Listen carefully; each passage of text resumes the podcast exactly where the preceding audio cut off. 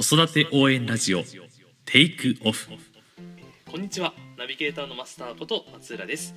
西荻フレンドリースクールがお送りする子育て応援ラジオテイクオフこの番組では幼児小学生の子育て教育を中心に子供が生まれてから成人するまでの教育子供との関わりについてを広く深く掘り下げていくことを目的として制作しております。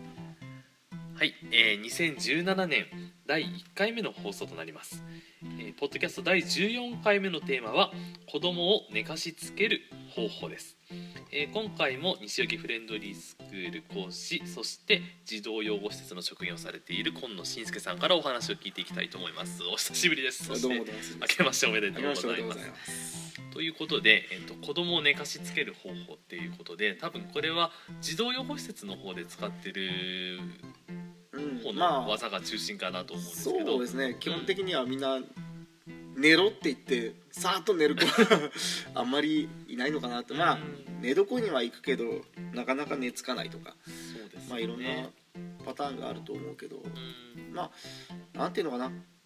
うんた楽しく寝る時でもある程度楽しさをねあの感じるというか。感じるようにして。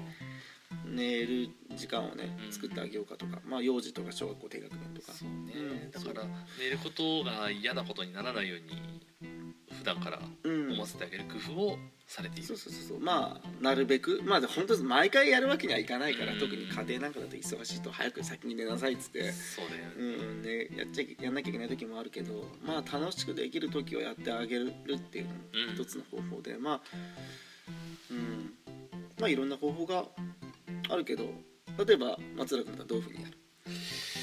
そうだな。例えばまさかの質問、まあ、しその前に一応今日は、えっと子供をまずベッドに連れていくところ、うん。そしてそこから寝かせるところまでを仮定してるうん。感じです、そうだな。要はあれだよね。シチュエーションとしてはえっと9時とかで子供をもう寝かせなきゃいけない時間になったと。うん。で子供が遊んでるかなんかしてるそうそうそうもう遅いからやめよっかみたいな声かけしてう、んでやめなかったらどうするのかな。まあ10分ぐらいちょっと時間かけてゆっくりそのうん。気分をあの落ち着かせていってう、ん。で寝る準備ができたらベッド連れて行ってでちょっと明かりを薄暗くして「じゃあおやすみ」って言って行っちゃうかもしれない まあ別に間違いじゃないんだけどね、ううん全然間違いじゃないんだけど。まあす子供のほら機嫌によよよかったりとかさ、ね。うん。機嫌気分乗ってたらすぐ寝るけどさ、うん。なんか気分のない時とかさ。ああそうかそうなかなか寝られなかったりとか。そうそうそう、うん。まあ。そうね。まあだからいろんな、そうねパターンはいろいろあるもんねそういう意味では。まあ、僕なんかがうん。使う手の一つとしては、まあ、寝る時にうんあの少しお話をしてあげるっていう、うん。よく使うのが、まあ、絵本を読んであげるとか、まあ、そういうのは一般的に、まあ、うちでもよく使ってる方法だけどそれ以外に絵本ばっかりだとこうネタが尽きるからそうだよね。ネタが尽きるからじゃあネタ尽きないもん何かなと思ったら、まあ、子供の疑問とかかなと思って。うんうん。よく「ねこれ何?」とかうんうん「なんで?」とかよく昼間にいっぱい聞いてくるうんことがあるんだけど、まあ、そういう時に本当に難しい質問をしてきたりとかしてまあねいろいろあるもんね「砂ってどうやってできんの?」とか「えー?」って即答できないけど「雲はなんで落ちてこないの?」ってうん 適当に答えるわけにもいかないしそうねそうそうだから適当に答えるわけにもいかないから聞かれた時にはまあやっぱり素直に僕は「うーん分かんない」うん。分かんないもの。分かるものは教えるけどうん。うん本当分かんないものは「うん分かんないからじゃあ寝る時までに調べとくよ」って。うんうんうん。っていうふうに、そうだね。うん、なんで下準備でネタを仕込んでくる、う。んうんうん。あなるほど。そこでもう寝る時の話題のネタをそこで仕込みになるんですね。そうだ、子供なんかはほらネタがそういうふうなうん。ことをね好奇心のせいだから、うん。知りたがるからだからそういうのをやっとくともう寝る時なんかでもうんそういえばさ昼間言ったやつ調べといたよっつってううん。答えを教えてあげるから一緒に寝床行こうぜって。ああなるほど。そうやって持っていくんだ。そうそうそう。うんそういうのを何度もやっていくと、うん面白がるから子うん。供は、じゃあ早く寝たいっていうふうになるんだ、今日は何の話をするのとか、まあ、寝る時にだからそれにプラスアルファなんか気になることなんか他にもないとか聞いて、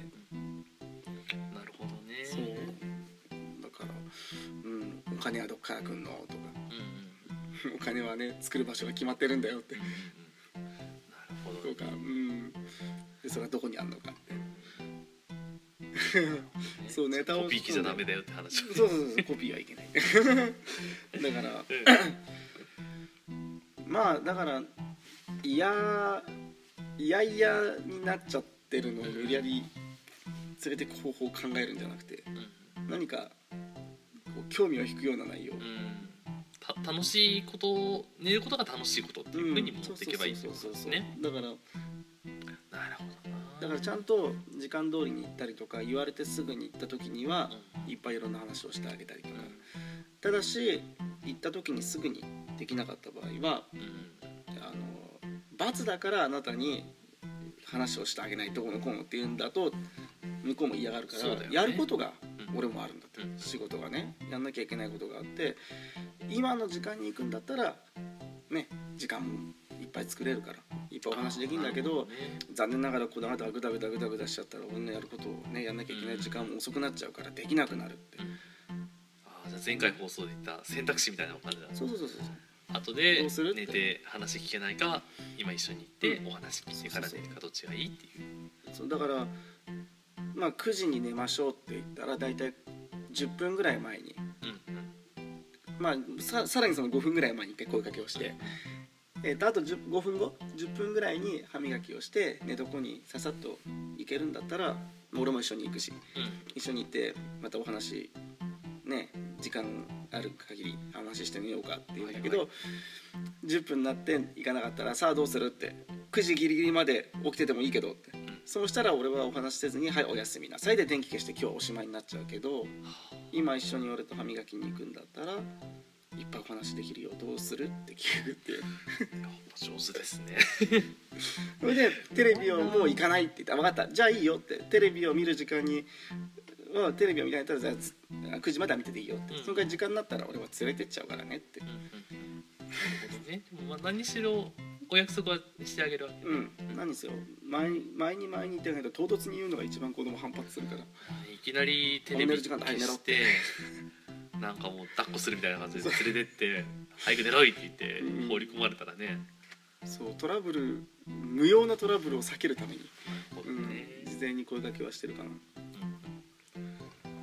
忘れちゃう時もあるけどね。その時は「ごねめん言うの忘れた。でもお前もちゃんと時計見てないよ」っていう。なるほどね。一応こっちも謝っとくってね。いつも声掛けしてんのにしなかった時は。まあでもそれも普段からできてるからね。うん。できる技だもんね。でまあだんだんそのうちねじゃあ時間を今度は自分でちゃんと見てうん。さっと自分で一人でいいけるかなって30分ぐらい前に あなるほどね。例えばその行きましたと、うん。でそこからなかなかまだ寝つけない時とかは例えばその話すスピードを少しスローテンポにしたりとかあの喋り方を少しなんだろうウィスパーな感じにするというかあの優しい喋り方にするとかそういう工夫もあったありするそうんもですか？ちろんギャーギャーギャーギャーしないちょっと意味ないから、うん。なるべく小さめな声でうん。起き上がらせない横にならすたうん座らせないで、ね、横になったまんまあ目をつぶって喋ろうか。大人でも寝るねそれね、目をつぶって目をつぶって。はい目開いてるよっつって。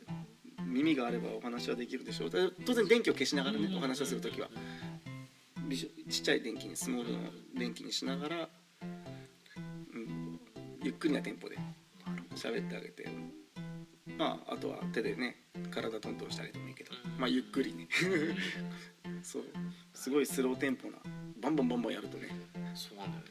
ちっちゃい時なんか寝てる時にバンバンやられてびっくりして目覚めちゃってそのせいでなんか次いつ来るのかなって思っちゃってうん。寝られなくなっちゃったりして。なるべくね優しく触ってあげないとね。起きないぐらいでね。そうきない。撫でるとかうん。ちょっと優しくトントンするとかね。なるほどね。スローテンポで。安心するのかな？その方がいてほしいのが多分大きいから。うん。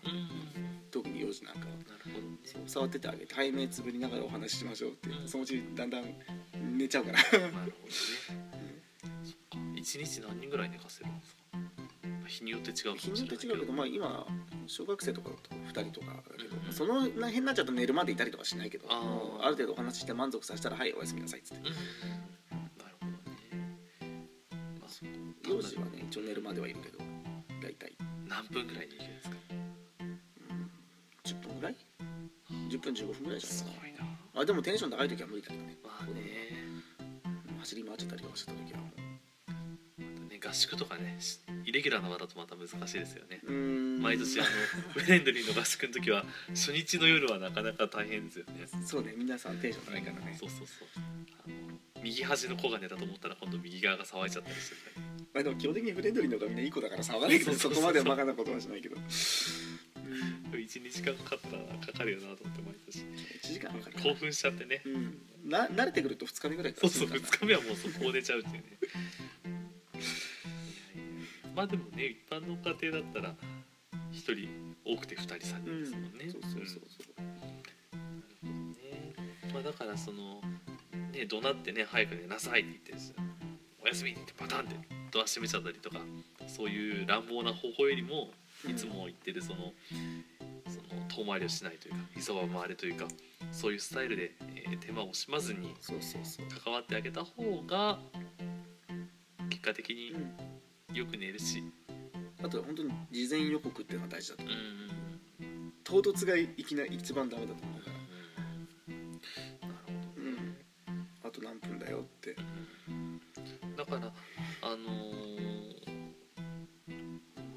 ことでも何回も事前予告って出てくると思うけどなんだろう常に先々のことを想定しながら動いてるっていうことなのかある程度。な何時に寝かせたいなとか何時に食べてほしいなとか。一応時間は約束で決めておいた方がいいかもしれない。だから一応平日は何時には寝るってうんう。ん時間は大丈夫って。なるほどね、はい時間になったから寝ましょうじゃなくてあと何分だよって。一応なるべく自主的に動かさないと言われた時にやるっていうのはねダメだから。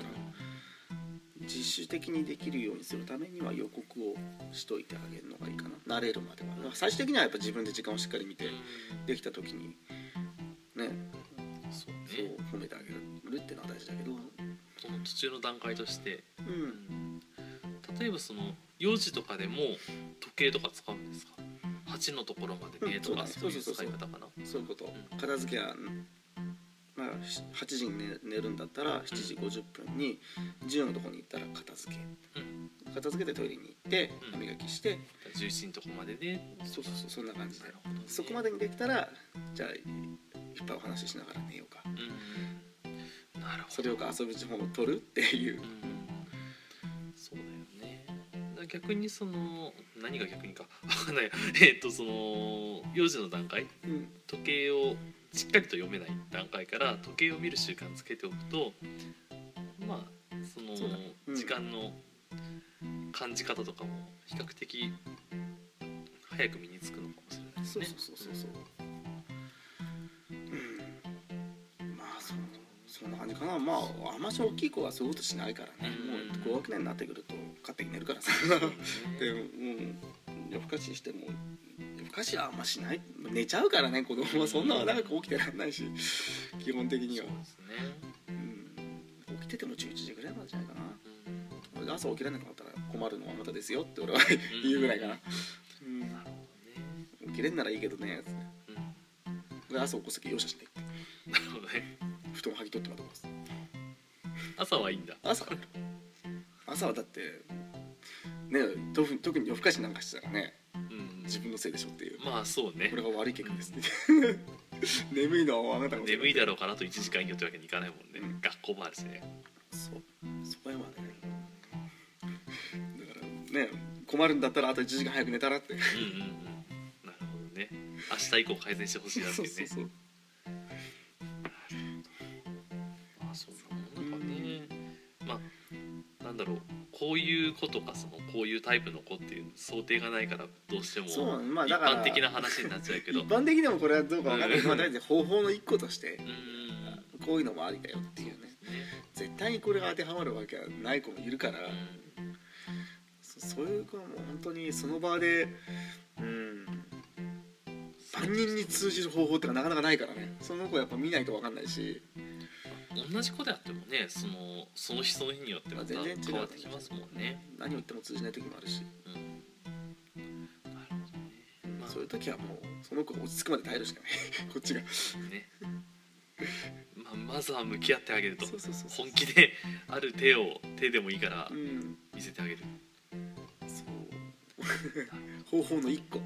これは。まあ個別事案についてはまたなんだろうなフレンドに電話してくれてもいいしセミナーを利用してくれてもいいしっていう感じで。そんな感じですね。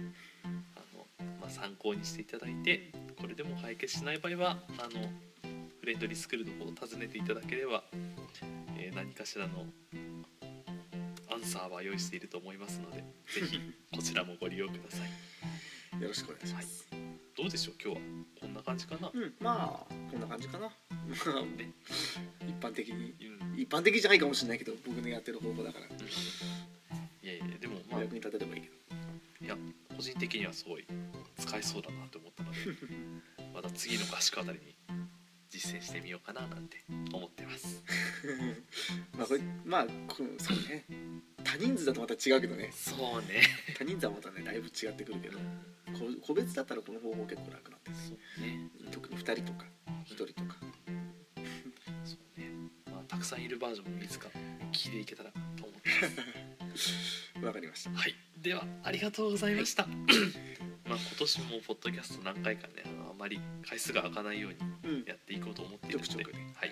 聞いてくださってる皆さんもお付き合いいただければと思います、えーでは本当に今日もありがとうござどうもあいましたりがとうございました。はい、では最後にお知らせです、えーまずセミナーのお知らせが2つありましてえーっとフレンドリースクールの室長の、えー今野由美先生が主体となっている、えーセミナーが来月ですね2017年2月18日土曜日、えー午前11時から、え2時間程度予定しております、えーこちらがえっとですね法定塾とかではなかなか言わないその小学校受験のま実態であったりとか、かなか普段ブログとかポッドキャストでは取り上げられないようなことをお伝えしていくセミナーを考えています、まあ、もう少し詳しいことはあのブログとかメールマガジンとかでおいおい発信していこうかなと思っているので、えーよろしかったらそちらもチェックしてみてください、えー参加料は5000円となっておりましてフレンドリースクールの、えーホームページの、